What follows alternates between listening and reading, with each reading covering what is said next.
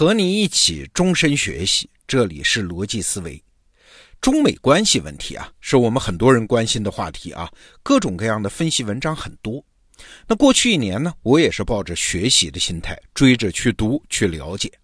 但说实话，我所看到的对中美关系底层逻辑最深刻、最透彻的分析，就出自于咱们得到 APP 的课程《何帆报告》。那今天的罗胖精选呢，我就把何帆老师课程中的这一讲推荐给你。他回答了萦绕在我心中很久的一个疑问：为什么美国人和我们想的不一样嘞？下面我们有请何帆老师。你好啊，我是何帆，欢迎来到何帆报告。那上一讲呢，我们谈到美国国内政治出现的变化。在美国，有一群想要下车的人，对全球化和技术进步表示不满，希望重新定义全球秩序，希望重新定义中美关系。那这一讲呢，我们换一个角度看看中国到底发生了什么变化。你会看到，同样是关于全球化和科技进步，中国人的态度和美国人的态度大不一样。那么在讲中国之前，我先请你思考一个关于美国的问题。一般来说啊。贸易保护主义都是想保护本国的弱势产业，但是你注意到没有？美国在跟中国打贸易战的时候，却瞄准的是中国的高新技术产业。美国人一口咬定“中国制造二零二五”这份报告里面的信息，就是中国要用各种所谓的不公平的办法，帮助自己的高科技产业超过美国。那请你想一想，为什么美国会担心输掉自己一直占优势的产业呢？你只有理解了中国人的想法，才能够懂得美国人的心思，回答出我问的这个问题。我们在上一讲讲到，在美国出现了一群想要下车的人，他们对全球化和技术进步带来的变化感到非常不适应。这对很多中国人来说是难以理解的。如果问到对全球化和技术进步的态度，那绝大部分中国人，包括官员、学者、企业家，也包括普通百姓。都是非常赞成的，那这是为什么呢？这是因为在中国出现的是一群被挤上车的人。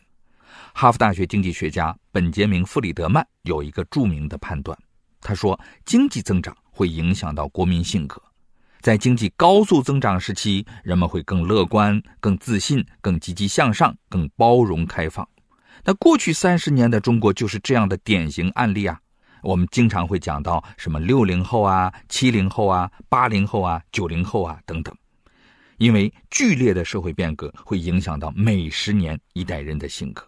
但是，假如我们把历史的视角拉得更长，你会发现，从六零后到九零后都经历了中国经济的持续高速增长。其实，我们可以把这群人称为坐上了快车的人。我们能够看到，坐上快车的人对待全球化和技术进步的态度也更乐观。那我举几个例子来说吧。在推动技术创新方面，中国的政府更像是风险投资家。地方政府在引进高科技项目的时候，那效率高的惊人呐！我随手举一个例子吧。二零一七年，有一个叫做东山精密电子的项目，在江苏省的盐城国家高新区开工。从拿到土地出让合同到办理施工许可证，仅仅用了十七个工作日，六十多万平方米的厂区啊，七十多亿的设备，不到九个月就建成投产了。在投资高科技基础设施方面，你也能看到中国政府的热情更高，更舍得花钱。比如，到了二零一九年，北京市就会允许自动驾驶的那些车辆在特定的区域上路。到了二零二二年，智能网联汽车以及相关的产业规模，在北京这一个城市就预计能够突破一千亿元。从我们普通人的角度来看，中国的消费者对技术创新的接受程度，那显然是比西方的消费者更高的。普华永道有一项很有意思的研究，哎，他们发现，在中国有百分之五十二的消费者有计划购买人工智能设备，哎，这个比例是非常高的。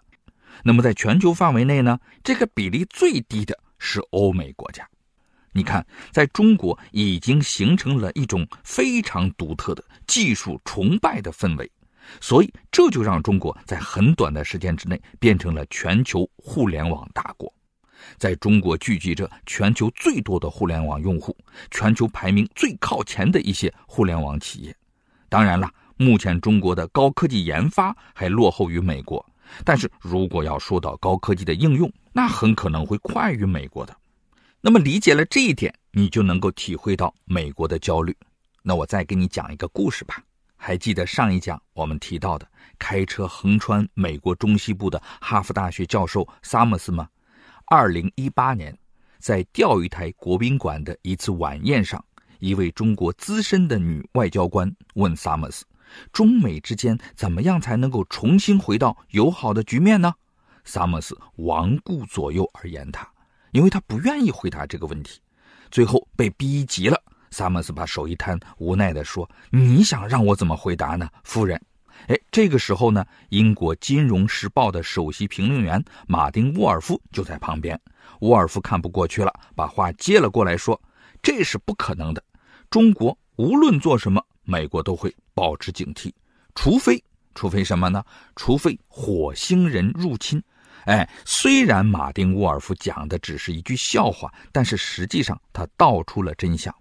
他不仅是从国际政治来看这个问题，他是站在人性的高度来看这个问题的，因为我们人是一种群居动物，哎，群居动物总是要分我们和他们的。事实上呢，是先有了他们，才有我们。什么意思呢？也就是说，先有了对手，才能保持自己人的团结。所以你会看到各个国家之间一定会存在竞争关系的。在极端的时候，这种竞争关系会表现为战争，但不是说和平年代就没有竞争了。即使在和平年代，国家之间也在时时刻刻、处处较量。哈佛大学有个非常著名的社会学家叫丹尼尔·贝尔，他曾经说啊，说经济增长就是和平时代的竞赛。那这背后的原因是什么呢？哪个国家的经济增长更快，也就能证明它的体制更有优势。那如果补充一下，和平年代的竞赛其实也包括技术进步的，哪个国家的技术进步速度更快，也能在一定程度上显示出它的体制优势。所以，因为中国的技术进步，美国现在真的感到很焦虑。不过呢，这不是美国第一次焦虑了。一九五七年，苏联发射人类第一颗人造卫星的时候，美国那是举国震撼。我还记得有一个故事。说的是著名经济学家米尔顿·弗里德曼，当时从朋友那里听到这个消息，他一口咬定说这一定是个假新闻。理由是什么呢？理由是像苏联这样的计划体制国家，绝对不可能搞出这么先进的技术的。现在你可以想象，很多美国人的心情和当年米尔顿·弗里德曼的心情那是一模一样的。美国人感到忧虑的不单单是中国在某一项技术上会领先，而是由于中国独特的体制优势，以后会有更多的新技术出现在中国。好，现在我们就能站在一个更为客观的立场上去看中美关系了。我们可以完整的回答我们关心的那个问题：为什么中美关系会出现转折？答案是。美国出现了一批想要下车的人，他们环顾自己周围的小环境，感到更多的失落、焦虑、不安和抱怨。美国出现政治分裂，支持特朗普的和反对特朗普的几乎是势不两立。那正是由于这种分裂，美国需要制造一个对手，于是就选中了中国。美国看到了中国的崛起，想要改变中国，又无从下手。可是要去迎接一个和他不一样，但以后呢经济规模可能会比他更大的中国，美国又没有做好心理准备。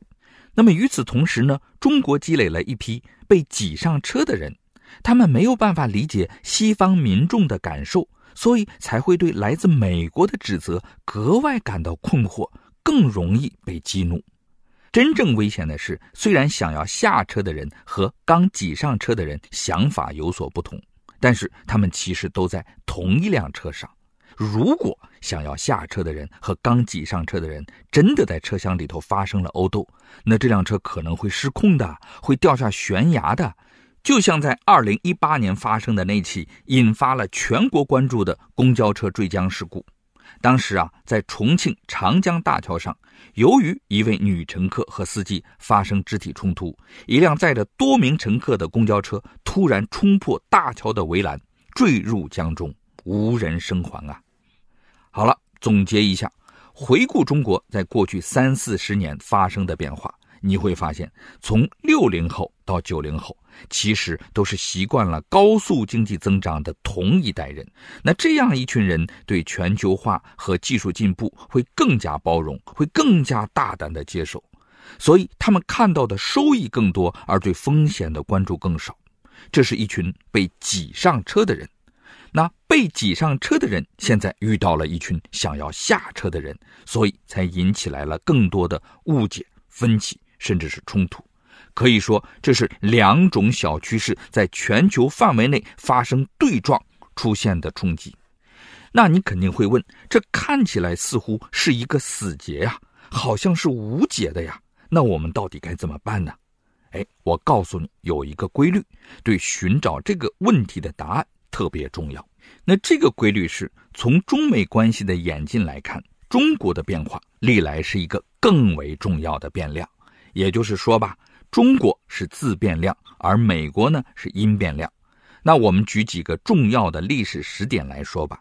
新中国的成立影响了美国在二十世纪四十年代的对华政策。后来，中国和苏联关系的恶化影响了美国在二十世纪七十年代的对华政策。中国的改革开放呢，又影响了美国在二十世纪八十年代的对华政策。那么，如今。中国的经济总量很快要超过美国，这又是一个影响中美关系的关键时刻。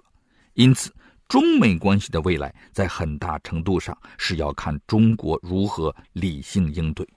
那更重要的一点认知是，中国不是美国的敌人，我们是在同一个生态系统下，未来可能会遇到共同的更大的挑战。那你可能会问了，这个更大的挑战是什么呢？我下一讲再详细的跟你讲。好的，这一讲就先到这里。我是何帆，我们下一讲再见。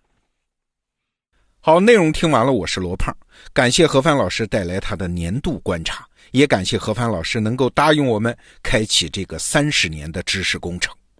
在未来的三十年里面啊，何帆老师承诺，他将用一流经济学家的视野，通过排查、走访、调研，把那些最新出现的慢变量和小趋势第一时间报告给你。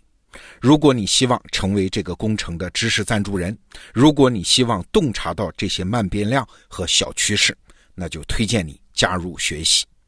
现在，如果你访问得到 APP 首页的视野学院，或者是打开这期节目的文稿，你就可以看到核翻报告这门课程，郑重的推荐给你。好，罗胖精选，明天见。